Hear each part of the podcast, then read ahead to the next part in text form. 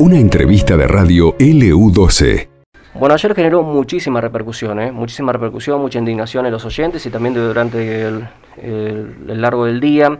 Me fui enterando también las repercusiones que había generado la nota que hicimos con José Jaramillo por la situación de Martín, este chico de 15 años, aquí en un vecino. Creyó que eh, el chico estaba por robarle o que le estaba, estaba marcando la casa. o que le estaba marcando la casa en más cuestiones. Han aparecido algunas, em, algunas versiones, algunas aclaraciones. Mira, la persona que supuestamente denunció a este chico, ¿sí? Eh, e-, es alguien que aparentemente se desempeña en el Poder Judicial.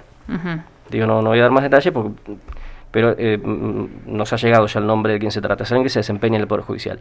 Lo que esa persona dice es que, eh, que Martín estaba haciendo de campana, ¿sí? que él creyó ver que Martín estaba haciendo de, campa de campana eh, para otro, con otro chico. ¿Sí? que no era solamente Martín, que había otro chico y que estaba haciendo de campana para que, para que ingresara el otro a robar. Eso es lo que cree haber visto, cree haber percibido, cree que eh, estaba pasando. Y de ahí fue que llamó a la policía y ahí se dio esa situación. Todo lo demás, si, si lo amenazó, primero que eh, es finito, ¿sí? porque por ahí el chico se paró, como dice José, a pedirle eh, el horario porque lo vio que estaba con, con y le pidió que le dijera la hora y quizás esta persona pensó que en realidad quería robar o no sé cómo habrá sido la situación, porque ahí ya tenés dos, dos versiones distintas, pero lo cierto es que esta, esta situación generó que a Martín lo, fuera la policía, lo, detuviera y lo llevara de morada a la comisaría. ¿sí?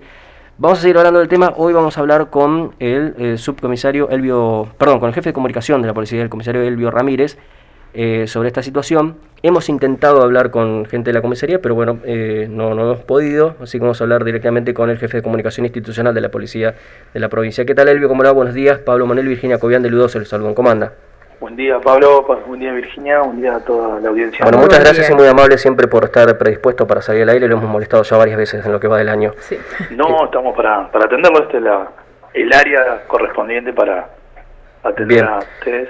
Eh, queríamos conocer a ver qué, qué detalle nos puede dar de cómo fue el procedimiento. Sabemos que a Martín lo llevaron a la seccional primera y después avisaron a su mamá para que lo fuera a retirar, como dice el protocolo, pero bueno, lo que generó por ahí algo de indignación fue que eh, supuestamente este chico estaba caminando por la castanera, no estaba haciendo ningún delito, y bueno, que lo llevaran en un patrullero, lo llevaran a la comisaría por la denuncia de un vecino, generó mucha indignación.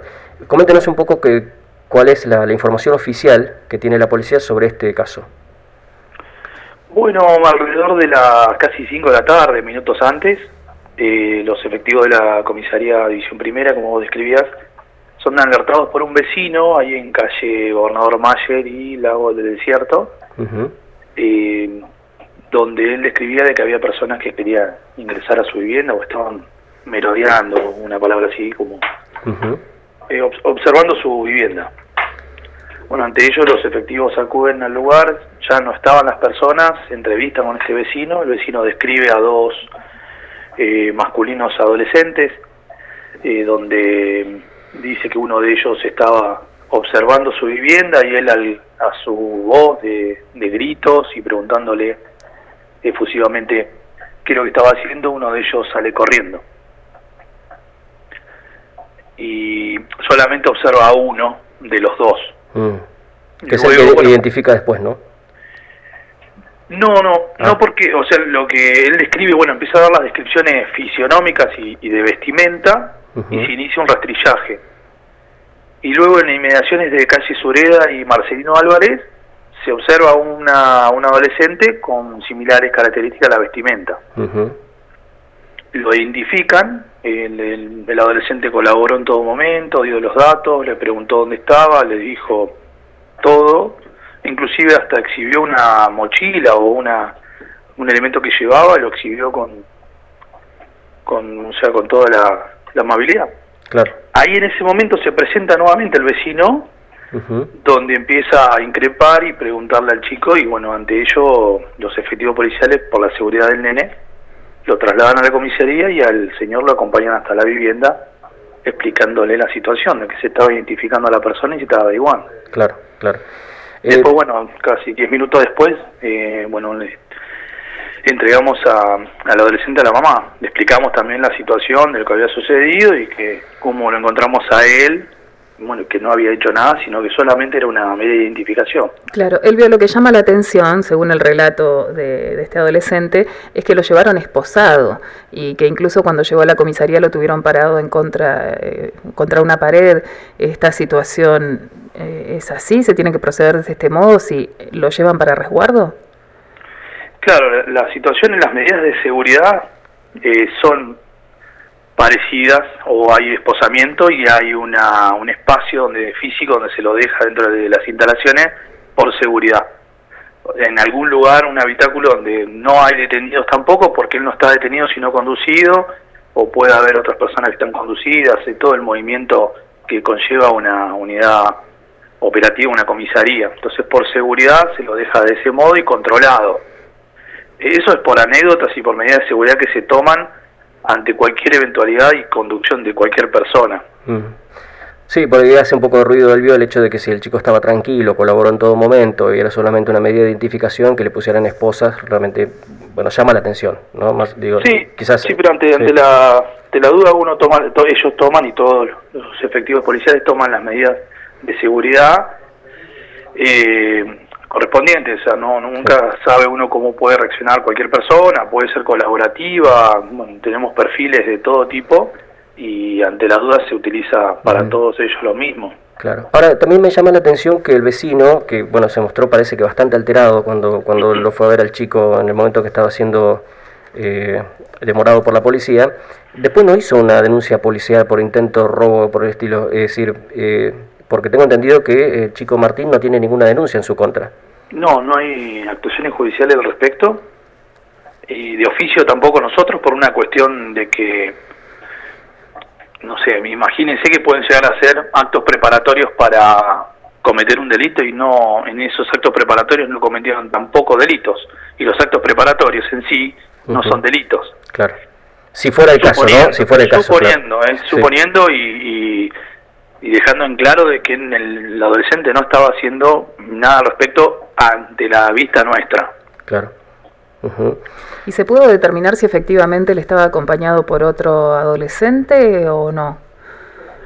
No, no, él describió su, su, tránsito normal que pasó por ahí, describió todo, no, no, al menos para nosotros. Igualmente la aclaratoria para nosotros en ese momento era que, ellos estén bien, resguardarlo a él y, identificarlo y cumplir con lo que pidió el vecino. Y después cuando hay esa agresividad obviamente lo retiraron del lugar por cuestiones de seguridad eh, pero aclararlo ante nosotros quizás era una mera descripción que tampoco es válida si en caso de que por ejemplo si haya cometido un delito que no fue así no fue. También esa declaración sirve como información para nosotros, no es porque todo tipo de delito que se haya cometido, esa declaración es válida ante un juez nomás, pero, a ver, aclaremos nuevamente que el nene no estaba haciendo ningún delito. Claro, está bien. Bien, al no haber entonces denuncia, no haber investigación al respecto, queda el, hecho una anécdota para el chico, por supuesto, si no estaba haciendo nada, una anécdota fea, horrible. Sí, sí, eh, porque no, bueno, imagínense, porque además también el tema de los rasgos de la vestimenta a veces los adolescentes se visten todos iguales. Hay, que ver si la persona que, identificó este otro vecino es la misma, el chico o tenía características parecidas o la vestimenta similar, eso no lo vamos a saber, excepto que por ahí aparezcan cámaras o algo por el estilo. Pero bueno, no hay denuncia. No trabajamos eh, ante vestimentas nosotros. Claro. O al menos todo policía de lo que realiza capacitaciones, las vestimentas y la y la, el rostro o cómo se ve a cada uno o el color de pelo no es indicio de que va a cometer un delito. No, por supuesto. Son actitudes. en cierto modo siempre son actitudes que uno ve de forma sigilosa o escondido o al ver el patrullero huye. Siempre son actitudes, no vestimenta. Puede tener un tatuaje en la cara y, y quizás impresionarnos y puede ser un, un chico que viene de, no sé, de trabajar de, en un comedor, de darle comer a chicos. Claro. Y no está cometiendo un delito. Y en este caso, eh, Martín no, no, no, huyó, no, no se escapó, no se sintió sorprendido por la presencia policial, nada por el estilo. No, no, no. Claro, tengo, tengo, un mensaje de una oyente, se lo hago llegar porque es lo que muchos piensan. Dice, hola, buen día, todo al revés, tendrían que haber acompañado al nene y al señor, llevarlo a la comisaría porque fue el señor quien efectivamente realizó una agresión y no este chico. Sí, el, vecino era el que llamaba. Pero agredió al menor. Hubo una agresión, aunque sea verbal, hacia el menor. Se lo acompañó a la vivienda explicándole obviamente se lo invita a tomar el trámite correspondiente, pero faltaba un menor en ese momento, un menor, una persona más en esa situación. Solamente había uno que nos decía en ese momento y colaboraba. Mm. El restante que había salido corriendo eh, no lo teníamos. Entonces ante esta situación era rastrillaje y seguir rastrillando, conducir a uno. Eran tomar decisiones en esos momentos de que pudo haber pasado algo. La última, Elvio, agradeciendo siempre su amabilidad. En el caso de que el chico quiera hacer alguna denuncia por amenaza de muerte, por ejemplo, porque tengo entendido que, esta persona le profería situaciones como, por ejemplo, que si volvía a pasar por frente a su casa le iba a matar, y más cuestiones. Eh, ¿La policía puede quedar como testigo en ese tipo de situaciones? Sí, sí, sí, se hace un informe y se declara, siempre y cuando la persona amenazada se sienta amedrentada o intimidada.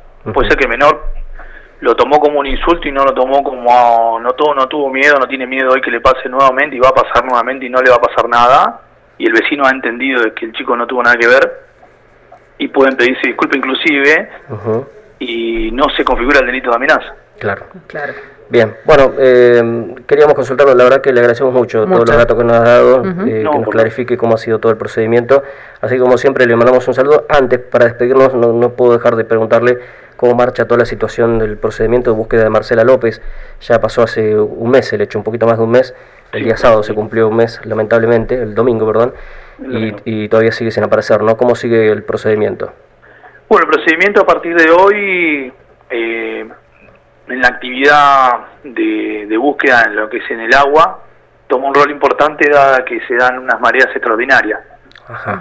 Y lo que es Superintendencia de Bomberos con su grupo de, de rescate y salvamento van a hacer una actividad con dos embarcaciones y una ecosonda eh, para realizar toda una búsqueda junto con prefectura, haciendo todo el, borde costero desde Punta Loyola hasta la escuela de policía y, como lo vienen haciendo obviamente habitualmente, pero en este caso tienen a favor eh, la marea baja, extraordinaria, ¿no?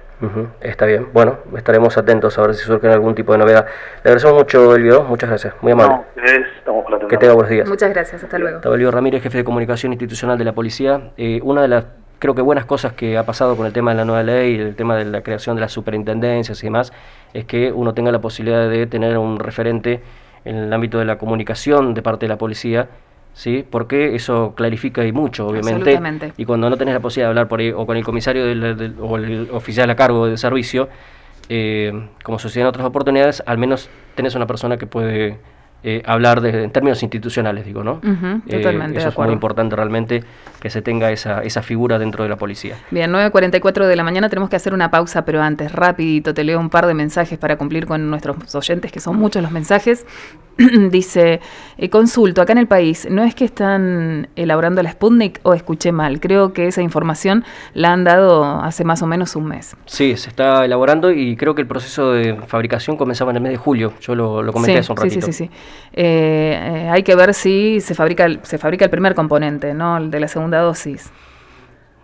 Ese es otro tema también. bueno, ahí no, tenemos el detalle, pero sí, sí, efectivamente lo que se está haciendo es el último proceso de elaboración, la última parte del proceso de elaboración del Sputnik, para más adelante sí hacer el proceso completo. Buen día, tengo familiares de más de 65 años con una... Esto pasó en LU12, AM680 y FM Láser 92.9.